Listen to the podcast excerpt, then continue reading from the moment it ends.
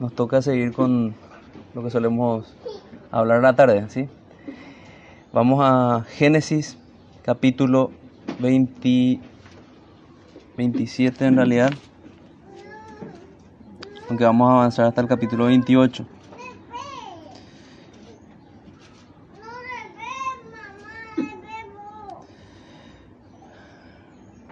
Y como para no leer todo el pasaje, vamos a leer solamente el, el versículo 1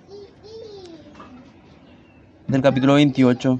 Dice, entonces Isaac llamó a Jehová y lo bendijo y le mandó diciendo, no tomes mujer de las hijas de Canaán, levántate, ve a Padán Aram, a casa de Betuel, padre de tu madre, y toma allí mujer de las hijas de Labán, hermano de tu madre y el Dios omnipotente te bendiga y te haga fructificar y te multiplique hasta llegar a ser multitud de pueblos y te dé la bendición de Abraham y a tu, a, tu descendencia contigo para que heredes la tierra en que moras que Dios, Dios dio a Abraham. Amén. Dios bendiga su palabra, hermanos. Pueden tomar asiento.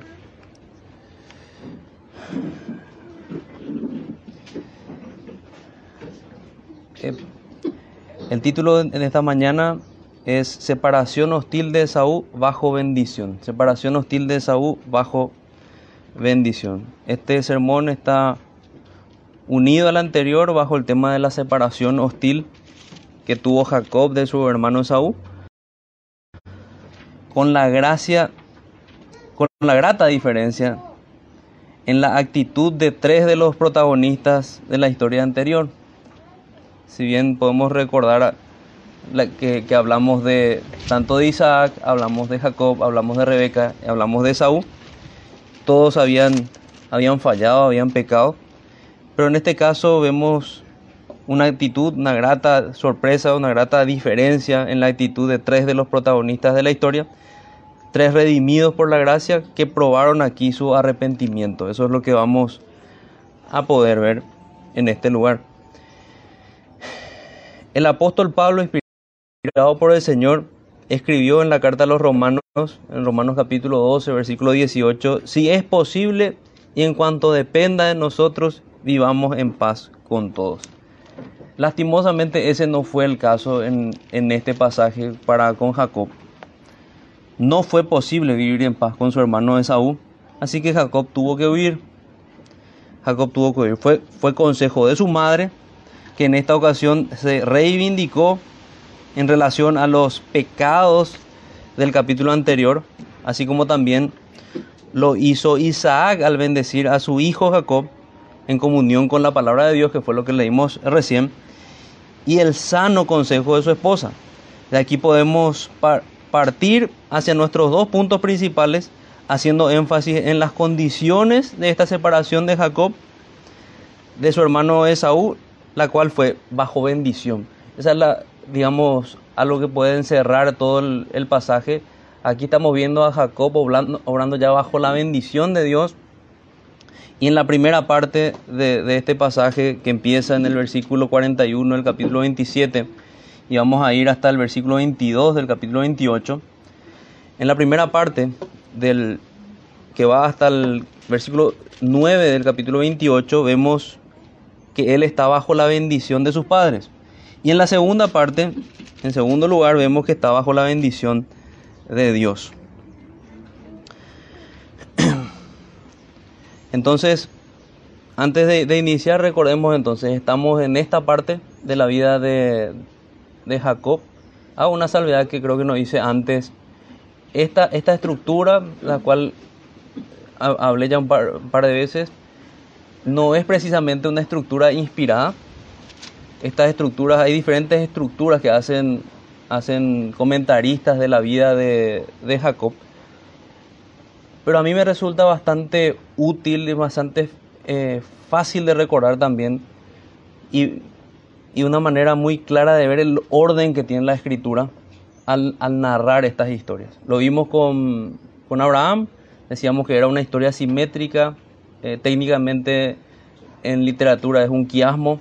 Lo mismo pasa acá con, con Jacob, si bien la estructura es ya no de cinco partes, sino de siete partes. Entonces ahora mismo estamos en la tercera parte de esta estructura que, que a mí me parece correcto tomar, pero hago nomás esa salvedad que no es precisamente inspirada. Van a encontrar por ahí algunas otras formas de clasificar la vida de, de Jacob. Entonces, en primer lugar, eh, encerramos toda la vida, así iniciamos la, la, predicación sobre la vida de Jacob, que es una vida de conflictos. Se ve conflictos desde el principio hasta que terminan los conflictos en su vida. En primer lugar, vemos ese inicio del, del conflicto. En segundo lugar, y es, es, bueno, y repito esto porque va a ayudar a que cuando pensemos en, en la vida de Jacob, vayamos con, con algo ya en mente. El, el inicio del conflicto, en segundo lugar, son terceros los que tienen problemas. En este caso es su padre, Isaac, y tiene conflicto con los filisteos. En tercer lugar es la separación hostil de su hermano Esaú. Y es allí donde estamos. ¿Y por qué hago énfasis sobre esa característica que es hostil? Porque más adelante vamos a ver, ya hacia el final de la historia, que hay una separación pacífica de la vida de, Esaú. Y la parte central, digo, la que está en el medio de esta estructura literaria de la vida de, de Esaú, es el conflicto que hay en la casa de Labán. Entonces esto es lo que antecede a esa vida en, en, con Labán, a ese conflicto, a esos 20 años con Labán, el conflicto que esta separación hostil con su hermano.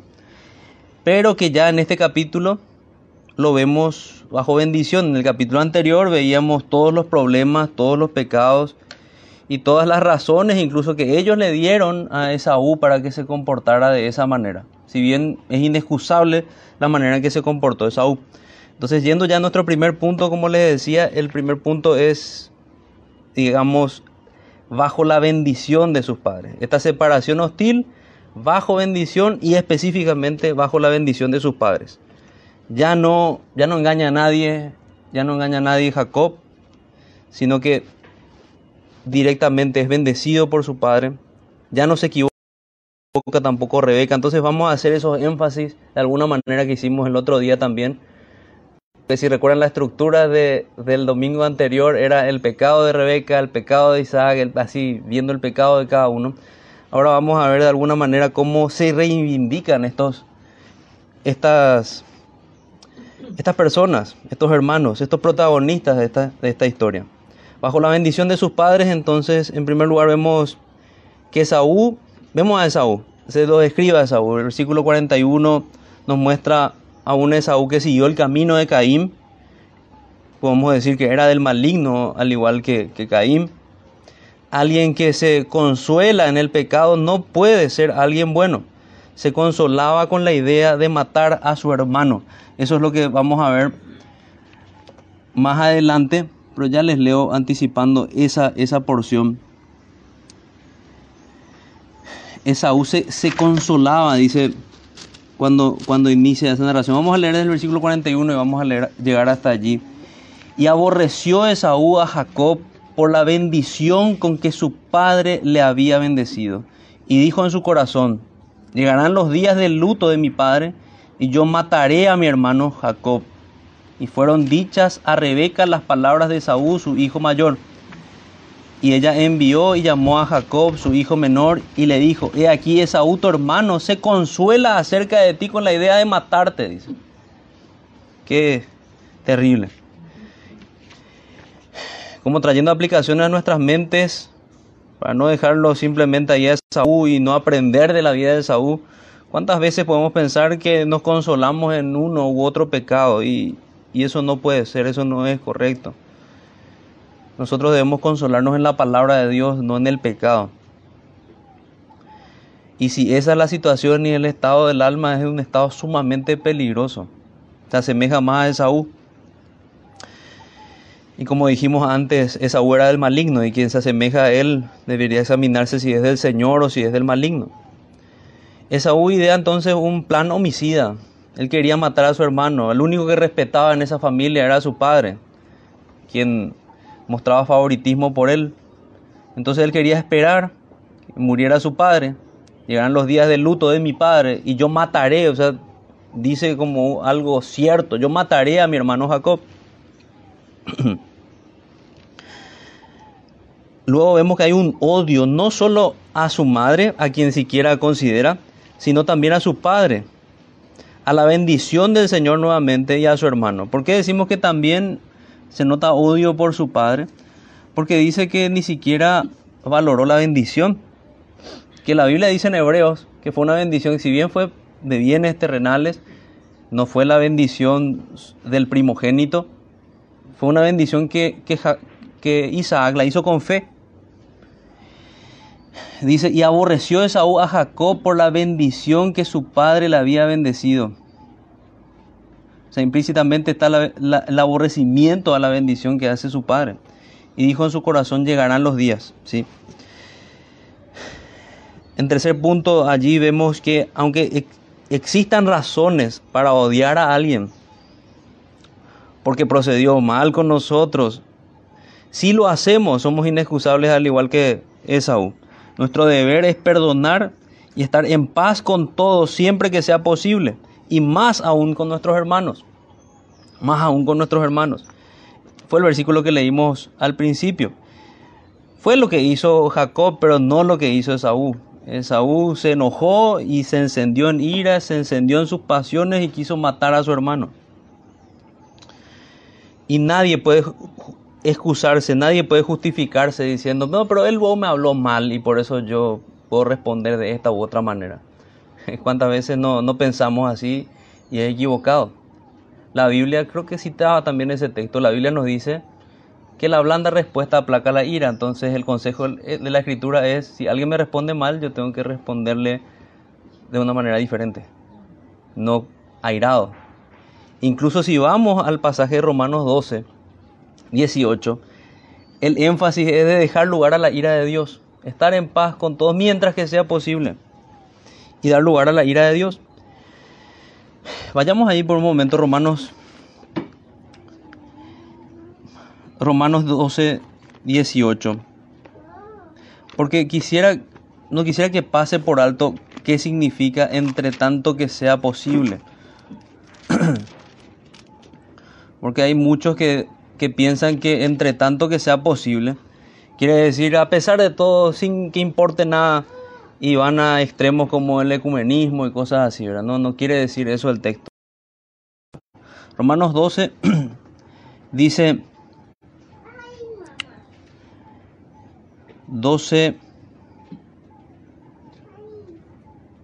no sé si tomé 12 8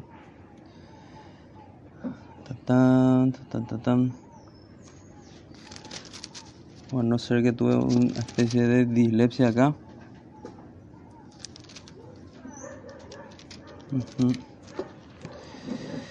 Estar en paz con todos mientras que sea posible. Voy a, voy a buscar bien el, texto y ya continúo con esa, con esa lectura. Romanos 12, 8. 12, 18. Muchas gracias faltó un 1. dice, desde el versículo 17, dice, no paguéis a nadie mal por mal, procurad lo bueno delante de todos los hombres. Si es posible, en cuanto dependa de vosotros, estad en paz con todos los hombres. No os venguéis vosotros mismos, porque fue lo que hizo Esaú. Amados míos, sino dejad lugar a la ira de Dios, porque escrito está, mía es la venganza, yo pagaré, dice el Señor.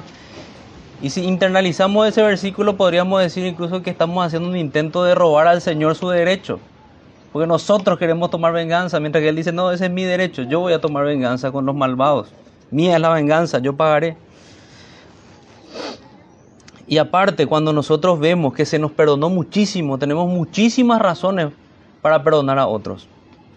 Obviamente Esaú no entendía eso porque Saúl no entendía la gracia, Saúl no entendía lo, espiritual, pero nosotros sí. Y si entendemos que se nos perdonó mucho, no tenemos por qué retener el perdón a nadie. Hasta aquí vimos a Esaú, veamos que es el único que permanece en este corazón duro, en esta situación, y que lastimosamente la escritura lo muestra como alguien impenitente hasta el final. En segundo lugar, vemos aquí en esta parte que dijimos que es la bendición de sus padres, bajo la bendición de sus padres, la reivindicación de Rebeca. Rebeca aquí no escucha personalmente como en el caso anterior, que estuvo parece como cerca, pero sin embargo es informada providencialmente,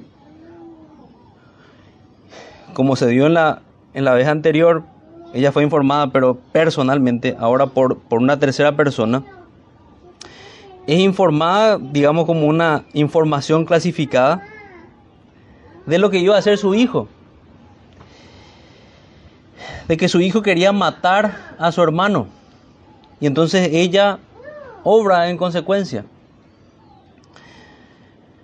La historia aquí es muy similar, digamos, a, a, lo que se ve con los padres de Moisés, a lo que se ve con los padres de nuestro Señor Jesucristo también. Viene a ser como un presagio de todo eso que ocurrió.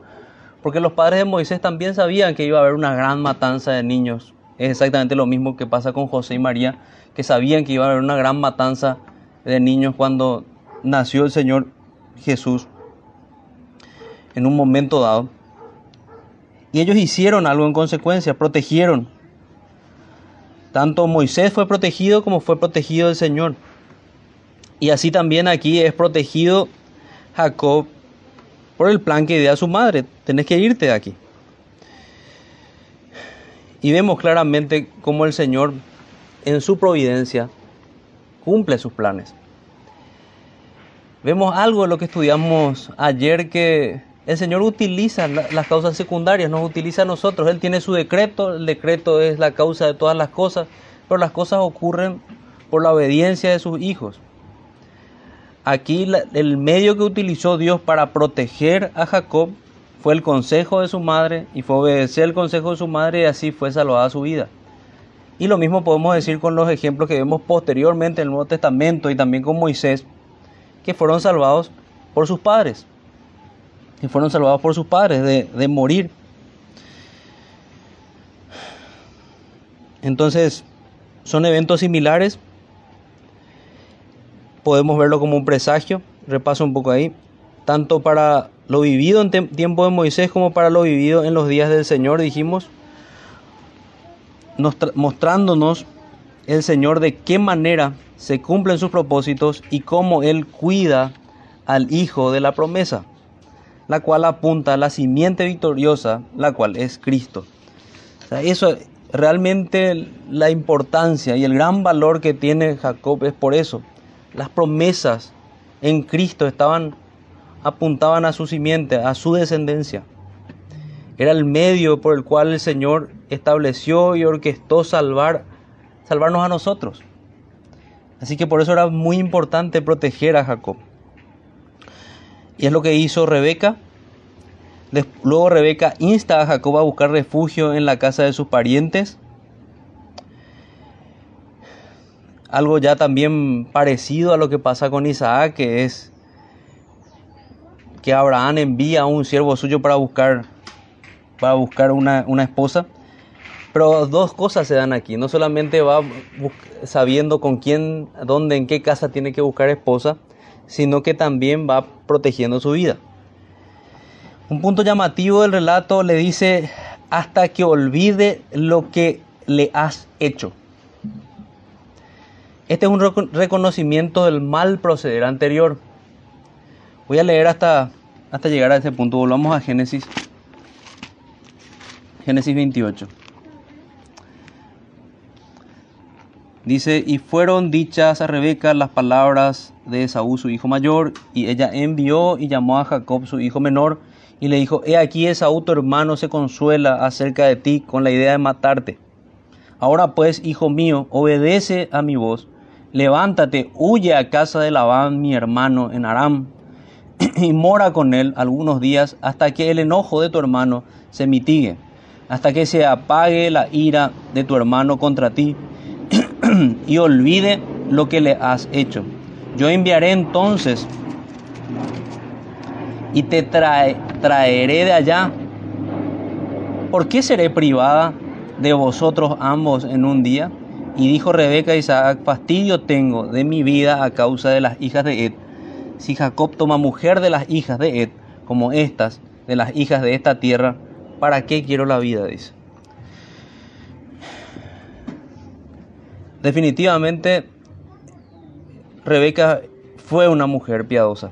Ella tenía los ojos en las cosas del Señor. Desde el principio la vimos con los ojos puestos en la promesa, equivocó en el medio, pero ahora sí hace lo correcto. Ahora está protegiendo a su hijo, ahora está en comunicación con su esposo. Todo lo que no había hecho antes, ahora ella está haciendo de manera adecuada. Y esto incluso es importante porque implícitamente el texto, lo que decía que es bastante llamativo, nos muestra un reconocimiento de su mal proceder. Ella había hecho, ella lo había hecho y Jacob debía hacerlo también. Por eso es que ella insiste en, el, en lo que le hiciste a tu hermano. Dice, y fueron dichas a Rebeca las palabras de Saúl, su hijo mayor, y ella envió, perdón, quiero ver exactamente, hasta que se aplaque, versículo 45, hasta que se aplaque la ira de tu hermano contra ti y olvide lo que le has hecho.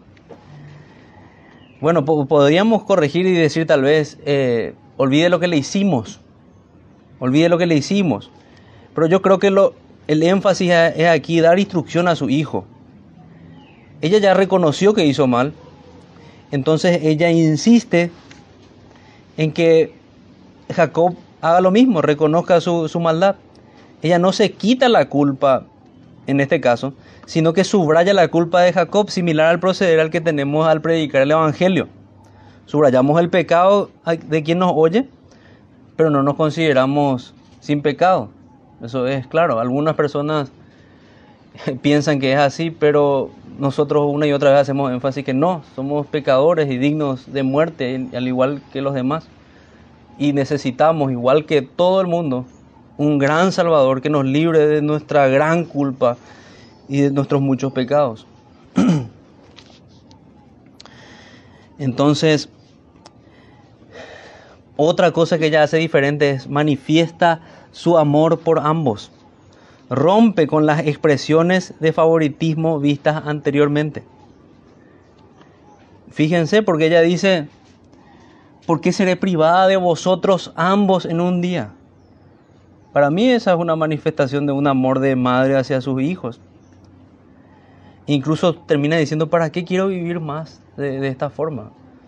O sea, yo me imagino a cualquiera de nosotros perdiendo a, un hijo, porque es eso lo que ella estaba si bien no los perdía físicamente, era como perderlos. iba, iba a perder probablemente a Jacob si no lo protegía. Es lo que pensaríamos nosotros. Es, nadie desea algo así. Sería una, inimaginable la vida si nos pasa algo así. Y solamente el Señor es capaz de consolar a personas por quienes viven esa, esa realidad de perder hijos. Entonces ella manifiesta su amor por ambos, rompe, rompe con las expresiones de favoritismo vistas anteriormente, instruye a su hijo a tomar el mismo camino de su padre Isaac y no el de su hermano Esaú, el de casarse, digo, con, con mujeres extranjeras, mostrándole su dolor por las uniones impías que tuvo su, su hermano Esaú con las mujeres eteas. Y luego, ya en el inicio del capítulo 28, vemos que, él conversa, que ella conversa con su esposo, cosa que no había hecho antes, porque ella había armado, bueno, los dos hicieron la misma cosa. Isaac armó un complot y ella también hizo lo mismo, pero ahora no pasa nada de esto, sino que se ve que hay una conversación entre ellos, se ve que están de acuerdo. Y allí pasamos al siguiente personaje que tenemos, que bendice a su hijo también para ir saliendo ya de esta primera parte que es la bendición de sus padres, que es cómo cambió Isaac. El hombre ciego ahora puede ver, podemos decir. Estos, no físicamente, pero sí veíamos que se comportó como alguien ciego espiritualmente. Estos son los más significativos milagros de la gracia.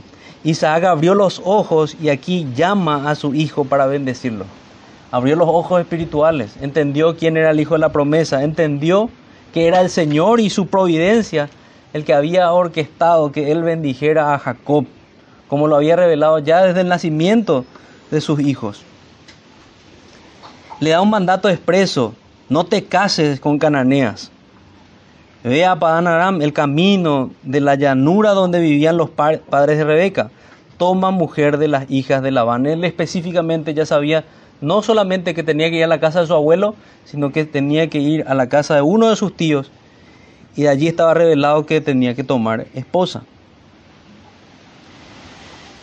Bendice a Isaac ya no bajo engaño, sino que conscientemente y verbaliza más claramente la bendición del pacto dada a su padre Abraham.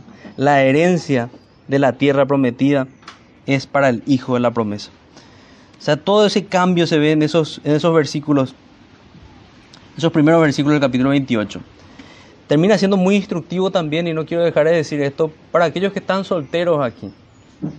Aquellos que estamos, los que estamos casados ya pasamos por esto, o sea, pasamos por la manera en la cual debemos escoger con quién casarnos. Y es en el Señor. Uno no debe escoger de otra forma, uno no debe escoger por los ojos. Ya nos dice el proverbio que engañosa es la gracia y van a la hermosura. La mujer que teme a Jehová, esa será alabada. Lo mismo pasa con el hombre. Lo mismo debe pensar la mujer para el hombre con quien piensa casarse. Debe ser un sacerdote, debe ser un profeta que predica la palabra y claro también debe poder sostener su familia. Y es, digamos, ese modelo el que se conserva aquí. Pero también cuando el Señor apunta que se casen con la familia de su con gente de su familia, lo que se busca conservar es el linaje de Seth, de donde venía la, la promesa. Entonces leo los primeros versículos donde vemos a Isaac. Entonces Isaac llamó a Jacob y lo bendijo y le mandó diciendo, no tomes mujer de las hijas cananeas, levántate, ve a Padán Aram, a casa de Betuel, padre de tu madre, toma allí mujer de las hijas de Labán, hermano de tu madre, y el, y el Dios omnipotente te bendiga. Esta era la manera más elevada de referirse a Dios en, en aquel momento. El Dios omnipotente te bendiga y te haga fructificar y te multiplique hasta llegar a, ser multitud de pueblos y de la bendición de Abraham y de tu descendencia contigo para que heredes la tierra en que moras, que Dios dio a Abraham. Así envió Isaac a Jacob, el cual fue a Padán Aram, a Labán, hijo de Betuel Arameo, hermano de Rebeca, madre de Jacob y de Esaú. Hasta ahí lo que hizo entonces, lo que hizo Isaac. Entonces, repito esto, bendice Isaac, ya no bajo engaño, sino que conscientemente y verbaliza más claramente la bendición del pacto dada a, su padre Abraham, cosa que no se veía en la otra bendición. Aquí sí expresamente habla de Abraham, de la bendición dada a Abraham. La herencia de la tierra prometida es para el hijo de la promesa. Así como Rebeca dejó de lado el favoritismo, Esaú en este interín no deja de dar señales de odio a los mandamientos de Dios. Por, si bien sus padres se estaban portando bien, digamos que como un paréntesis ahí la escritura del versículo 6 nos muestra nuevamente a Esaú y nos muestra a alguien que a pesar de, de esta situación diferente, él no cambia. Esaú no deja de dar señales de odio a los mandamientos de Dios y a las instrucciones de su, de su padre señales de envidias, de odio exacerbados, tanto odio a sus padres que buscó hacer exactamente lo contrario a su consejo y se casó ahora con mujeres ismaelitas. Acá está dividida la, opinión de algunos comentaristas. Algunos piensan que en su torpeza él vio que sus padres decían, bueno, tenés que casarte con parientes. Entonces él buscó parientes, sí, porque los ismaelitas eran parientes, eran hijos de Abraham. Pero no, los ismaelitas no son de, la línea de la simiente prometida. De hecho, Dios dejó claro que ellos son un pueblo separado. Y eso fue lo que hizo, lo, que hizo Esaú. Y vio Esaú como Isaac había bendecido a Jacob y le había enviado a Padán Aram para tomar para sí mujer de allí. Y que cuando le bendijo, le había mandado diciendo, no tomarás mujer de las hijas de Canaán él vio el mandamiento. Por eso es que algunos se inclinan a esa interpretación diciendo, él vio pero era torpe espiritualmente. y toma una mala decisión igual. Yo, yo, me inclino más bien a pensar que él estaba provocando a sus padres. Porque en ningún lugar dice que él dejó a, a aquellas mujeres eteas, sino que al contrario. Eh, lo vemos una y otra vez a un Esaú homicida, a un Esaú que odia a su hermano, a un Esaú con malas actitudes. Y que Jacob había obedecido a su padre y a su madre. Fíjense cómo brilla aquí el mandamiento, el quinto mandamiento de honrar a padre y madre. Esto siempre y cuando los padres hablen conforme a la palabra de Dios, porque nosotros sí ya hablamos bastante, creo también de eso, que si los padres nos dicen hacer algo contrario a la palabra de Dios, hay que desobedecerlos. Debemos desobedecerlos porque la autoridad de Dios es superior a la de los padres. Pero cuando los padres hablan en consonancia con la palabra de Dios y dan un buen consejo y nosotros desoímos, estamos desoyendo no solo a nuestros padres, sino que también a Dios. Estamos deshonrando a nuestros padres, estamos deshonrando a Dios. Y eso hizo que se enoje Esaú. Fíjense cómo la maldad del corazón. Él veía que Jacob obedecía a sus padres y se fue a Padre Aram, pero eso es como, como, como veo el texto, eso le molestaba. Vio asimismo Esaú que las hijas de Canaán parecían mal a Isaac, su padre. Bueno, pero se entiende por qué está dividida la, opinión. Entonces le parecían mal, entonces él intenta buscar en las ismaelitas, entonces no, no busca en las hijas de Canaán.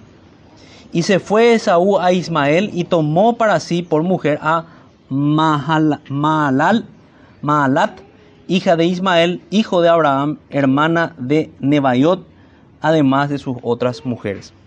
Bueno, vayamos a nuestra segunda parte. Nuestra segunda parte es bajo la bendición de Dios. Bajo la bendición de sus padres vemos claramente tanto la bendición de Rebeca como la bendición de, de Isaac o sea, ahora sí ya lo vimos salir en buenos términos de su casa, en buenos términos con su padre a, Jacob. Ahora vamos a ver bajo la bendición de Dios. Vemos a un Jacob que obedece. Jacob es un dato importante también para nosotros. Un Jacob que estuvo acostumbrado toda su vida a estar en la casa de su madre, a, a, cocinar, eso es lo que nos mostraba la Biblia. Ahora él está saliendo de su casa, haciendo algo que era extraño de cierta manera para él, algo difícil, y él toma realmente el desafío y lo hace. Se va, sale.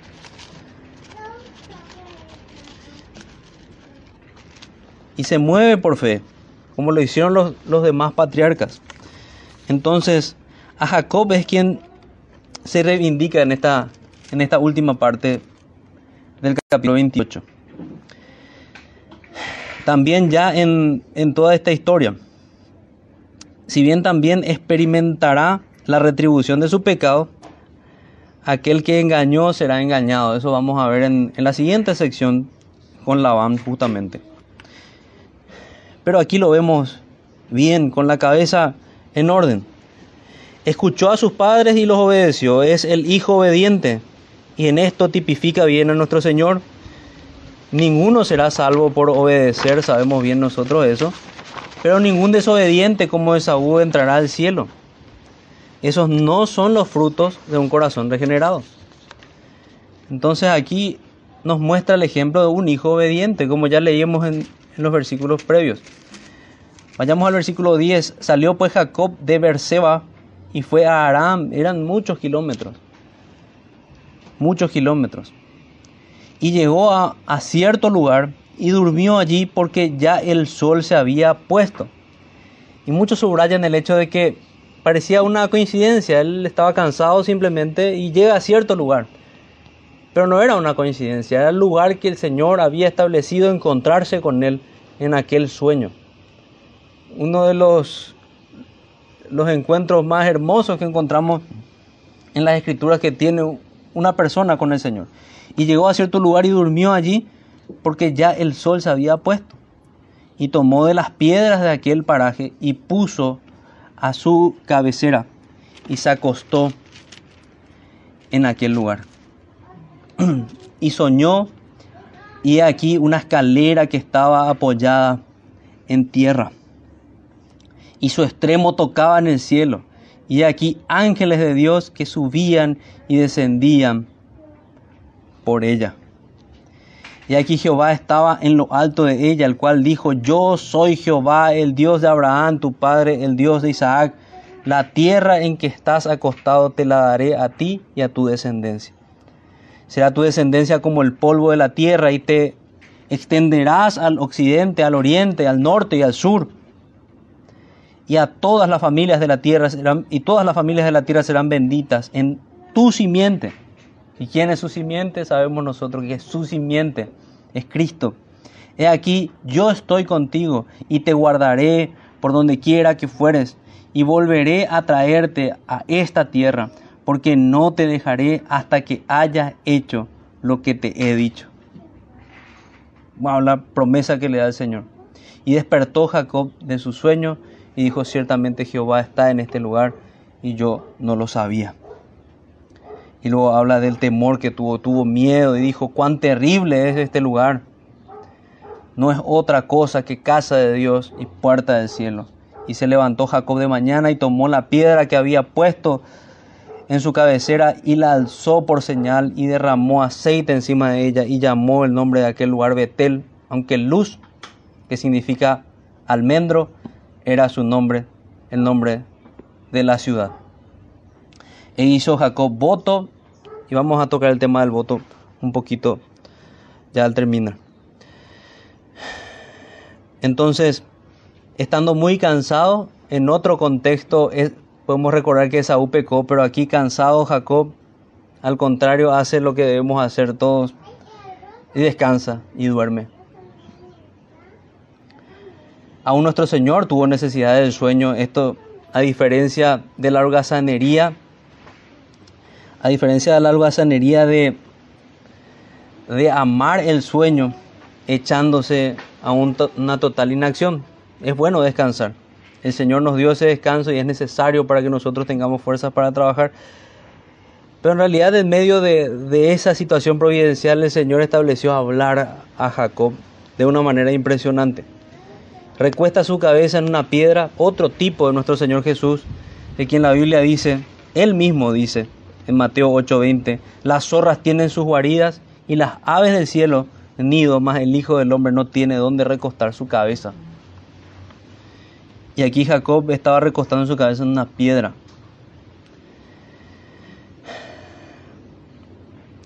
Y es conocido el pasaje. De hecho, yo no voy a agotar toda la riqueza que tiene el texto, simplemente a, a mencionar algo de lo que vemos de este glorioso encuentro que tiene en sueño. Es el Señor quien afirma aquí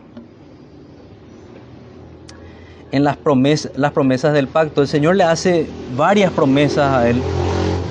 Y él, este sueño no debemos verlo simplemente como ver la escalera al cielo y ver los ángeles subiendo y bajando y ya, sino que debemos verlo en conexión con el Evangelio y debemos ver que es una imagen que nos comunica algo. Nos comunica aquello que nosotros no podemos conseguir por nuestros medios, que aquello que Jacob no podía conseguir por, nuestros, por sus propios medios que, es tener comunión con Dios. Hombres en el pasado habían construido una escalera, un, un edificio que quería que llegara al cielo. Ellos no pudieron hacerlo, eso fue Babel. Y es el mismo esfuerzo humano. Todas las religiones que insisten en llegar a Dios por ese medio fallan. La única forma de llegar a Dios es por medio de Cristo. Por eso muchos concluyen que en realidad lo que representa la escalera es exactamente al Señor Jesucristo. Al Señor Jesucristo. Y les digo por qué. Vayan a, Juan 1, el Evangelio de Juan capítulo 1. Juan capítulo 1, versículo 51.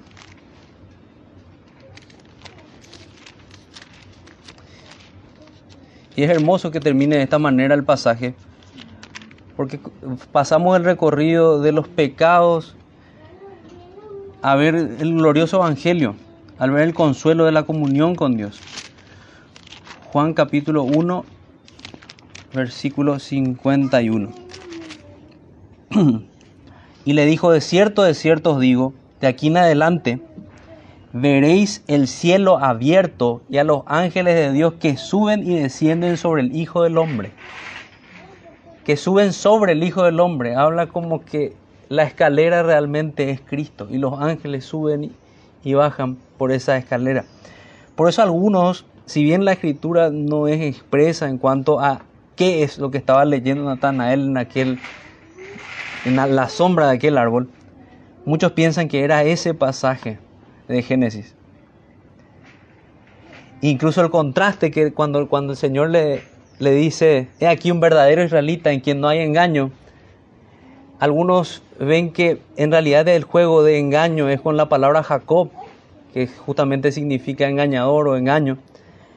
Entonces vos ya no sos como aquel Jacob engañador, sino que vos sos el que está realmente en comunión con Dios.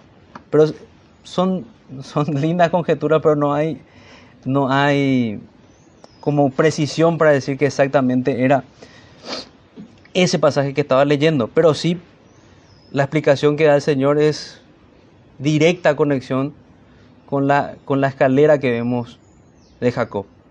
De cierto, de cierto os digo, de aquí en adelante veréis el cielo abierto. Lo que vio Jacob, vio el cielo abierto en, en ese sueño. Y a los ángeles de Dios que suben y descienden sobre el Hijo del Hombre. Él es el único camino para ir al cielo. No es Babel, no es ninguna religión propiamente, sino que es Cristo. Cristo es el único camino que nos lleva hasta el cielo. Entonces, si podemos retener eso de ese pasaje, es una forma clara en la cual nosotros podemos entender lo que el Señor Jesús dijo en Lucas capítulo 24, en el camino a Maús, cuando dice que todas las escrituras hablan de Él. Y podemos ver aquí cómo ese texto habla de Él. El Señor revela su salvación y revela que Él es finalmente el que se acerca y de qué manera se acerca a los hombres. Vuelvo al pasaje de Génesis para ir terminando.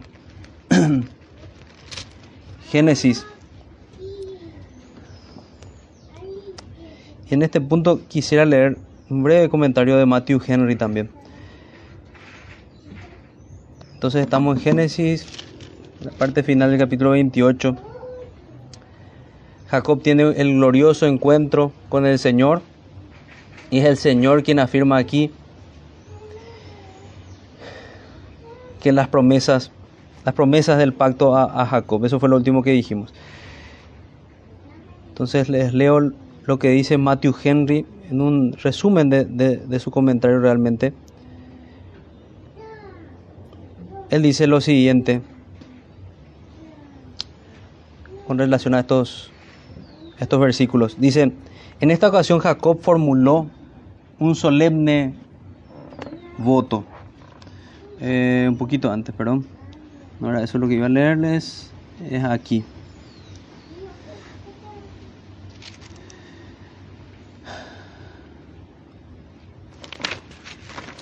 ...28... Dice, la conducta de Jacob hasta ahora, según el relato, no era la de alguien que simplemente tiene temor de Dios y confía en Él. Pero ahora, con problemas, obligado a ir, un poquito más adelante, aquí está, Jacob vio una escalera que iba de la tierra al cielo, los ángeles subiendo y bajando por ella, y al mismo Dios en lo alto de ella. Esto representa, uno, la providencia de Dios por la cual se mantiene un intercambio constante entre el cielo y la tierra. Esto hace saber a Jacob que él tenía a la vez un buen guía y un buen guardián. Dos, la mediación de Cristo. Él es esta escalera. Concluye de esa manera también Matthew Henry. El pie en la tierra es su naturaleza humana. Lo alto del cielo es su naturaleza divina. Cristo es el camino. Todos los favores de Dios vienen a nosotros y todos nuestros servicios van a Él por Cristo. Y es lo que leímos recién en Juan 1.51. Por este camino los pecadores se acercan al trono de la gracia con aceptación. Por fe vemos este camino y en oración nos acercamos a Él. En respuesta a la oración recibimos todas las necesarias bendiciones de la providencia y la gracia. No tenemos camino para llegar al cielo sino por Cristo. Y es bueno recordar ese énfasis. Cuando el alma por fe puede ver estas cosas, entonces todo lugar se volverá agradable y toda perspectiva gozosa. Él nunca nos dejará hasta que su última promesa sea cumplida para nuestra felicidad eterna.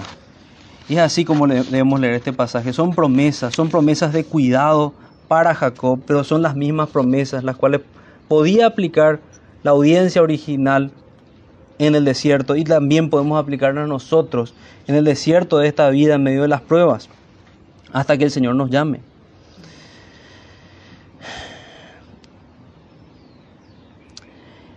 Entonces Jacob necesitaba protección en el camino, tanto de asaltantes como de sus homicidas hermanos. Estas eran sus preocupaciones. El Señor le da protección y se lo hace saber. El miedo y la ansiedad son tan recurrentes en nuestras vidas, pero sin embargo debemos aprender a lidiar con ellos. Y para eso, ¿qué mejor que oír o leer? Yo estoy contigo, es lo que dice el Señor. Y es lo que dice el Señor a todo creyente, en particular aquí a Jacob. No necesitamos oír más, eso es suficiente. Somos como niños pequeños necesitados de la protección de nuestro Padre. Y si escuchamos, yo estoy contigo, y de verdad eso es lo que oímos en nuestro corazón, eso es suficiente. Yo estoy contigo. Entonces veamos al Jacob despierto ya luego del sueño. Y despertó Jacob del sueño y dijo, ciertamente Jehová está en este lugar y yo no lo sabía. Y yo no lo sabía. vemos su... Parte de aquí vemos su declaración y después vemos el voto que en ninguna manera fue un chantaje si quieren saber más sobre esa, esa cuestión, hay un buen sermón de, del hermano Francisco sobre, sobre, el tema. No fue un chantaje, sino que fue un voto, un voto, uno de los votos más largos que encontramos en las escrituras. Entonces declara con fe firme, Dios está en este lugar. Declara su ignorancia, yo no lo sabía, la cual trae temor implícito. Y que es lo que se ve después explícitamente, que él teme. Dice, y tuvo miedo así como todos los hombres que se encontraron con Dios, así como Isaías en el capítulo 6, los hombres de Dios tienen miedo cuando se acercan a Dios. La presencia de Dios es terrible y es temible, porque nosotros somos pecadores y Él es santo. Y despertó Jacob, perdón, ya leí eso, versículo 17, y tuvo miedo y dijo, cuán terrible es este lugar, no es otra cosa que casa de Dios y puerta del cielo. Y se levantó Jacob de mañana y tomó la piedra que había puesto de cabecera eh, y la alzó por señal y la derramó y derramó aceite encima de ella. Entonces declaró su ignorancia, yo no lo sabía. Declaró su temor, su miedo, así como dice Isaías 8:13, a Jehová de los ejércitos, a él santificad, sea él vuestro temor y vuestro miedo. A muchos les sorprende leer versículos como estos. Pero es de esa manera en la que tenemos entender a nuestro Dios. No conocen al Dios de las Escrituras.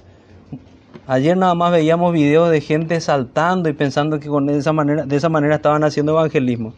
No, a ese tu temor y tu miedo. ¿Cuándo van a decir ese tipo de cosas? Y no entienden realmente ese tipo de pasajes, prefieren dejarlos de lado. Pero estos pasajes nos enseñan la santidad de Dios, nos enseñan de qué manera debemos acercarnos a Él.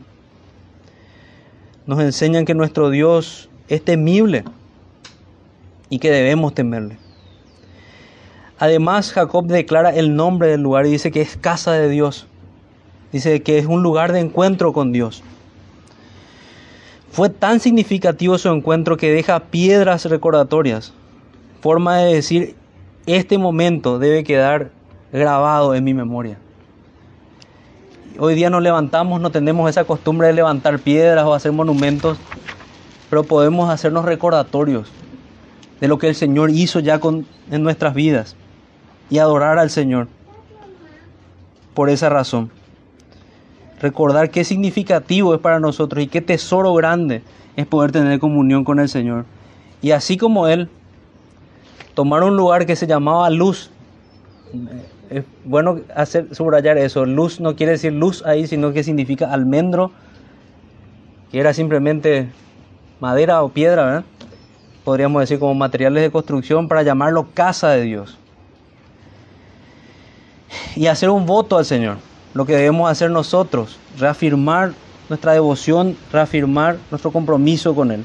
E hizo Jacob voto diciendo, si fuera Dios conmigo y me guardara en este viaje en que voy y me diere pan para comer y vestido para vestir y se volviere en paz a casa de mi Padre. Jehová será mi Dios, y esa piedra que he puesto por señal será casa de Dios, y de todo lo que me diere el diezmo apartaré para ti. Yo hago una pregunta antes de, comentar eso y antes de terminar. Hago una pregunta si en qué cabeza entraría a pensar que Jacob aquí en este punto estaba dudando de Dios. Iba a empezar a hacer negociaciones con Dios. Eh, el error es demasiado grosero, en realidad. Pero muchos ven así, por eso subrayo este punto, muchos ven que Jacob está negociando, está haciendo un chantaje con Dios y le está diciendo, si hiciere tal cosa o si hiciere esto, yo te bendeciré. Y es es un terrible, es un terrible error. Me, gustó mucho encontrarme con el comentario de, de Carballosa en este punto, que él dice, dice, eh, cita el texto e hizo Jacob voto diciendo, si fuere Dios conmigo y me guardare en este viaje en que voy, Jehová será mi Dios. Pero esa interpretación es errónea, dice. Jacob respondió de la mejor manera posible. En los versículos 16 y 17 expresa su profundo asombro de haber tenido aquel encuentro con Dios. Jacob no fue sorprendido por la promesa que escuchó, sino por haberse encontrado con Jehová Dios. ¿Se entiende? Él estaba sorprendido no por la promesa, sino que tuvo un encuentro con Dios. Y fue ese encuentro lo que hizo que Jacob se humillase e hiciese voto delante de Dios. El voto no era una negociación con Dios, sino un compromiso de fidelidad. La frase si fuese Dios conmigo no es una expresión de duda, sino una afirmación de la realidad que es así. La frase equivale a un puesto que. Puesto que Jacob sabía que ciertamente Jehová Dios estaba con él, pues tomó con toda seriedad la promesa de Dios cuando le dice, he aquí yo estoy contigo. ¿Sí? Así debemos entender, porque de lo contrario estamos retorciendo el sentido del texto. Entonces, si fuere Dios conmigo, y estamos leyendo un comentario de alguien que está analizando los originales del hebreo, puesto que Dios está conmigo. Cuando se cumpla todo esto, cuando vuelva a este lugar, es lo que está diciendo, yo voy a levantar un altar aquí, yo voy a traer mis diezmos al Señor. Y otra cosa que subraya también Carballosa es que esos diezmos eran regulares, como se puede entender del texto. El diezmo apartaré para ti. Era parte de la revelación dada a Dios. Parte de esa reverencia que él ya vio o escuchó que su abuelo Abraham había dado al Señor cuando se revela con, con Melquisedec y le da el diezmo de todas las cosas. Entonces creo que ahí abordamos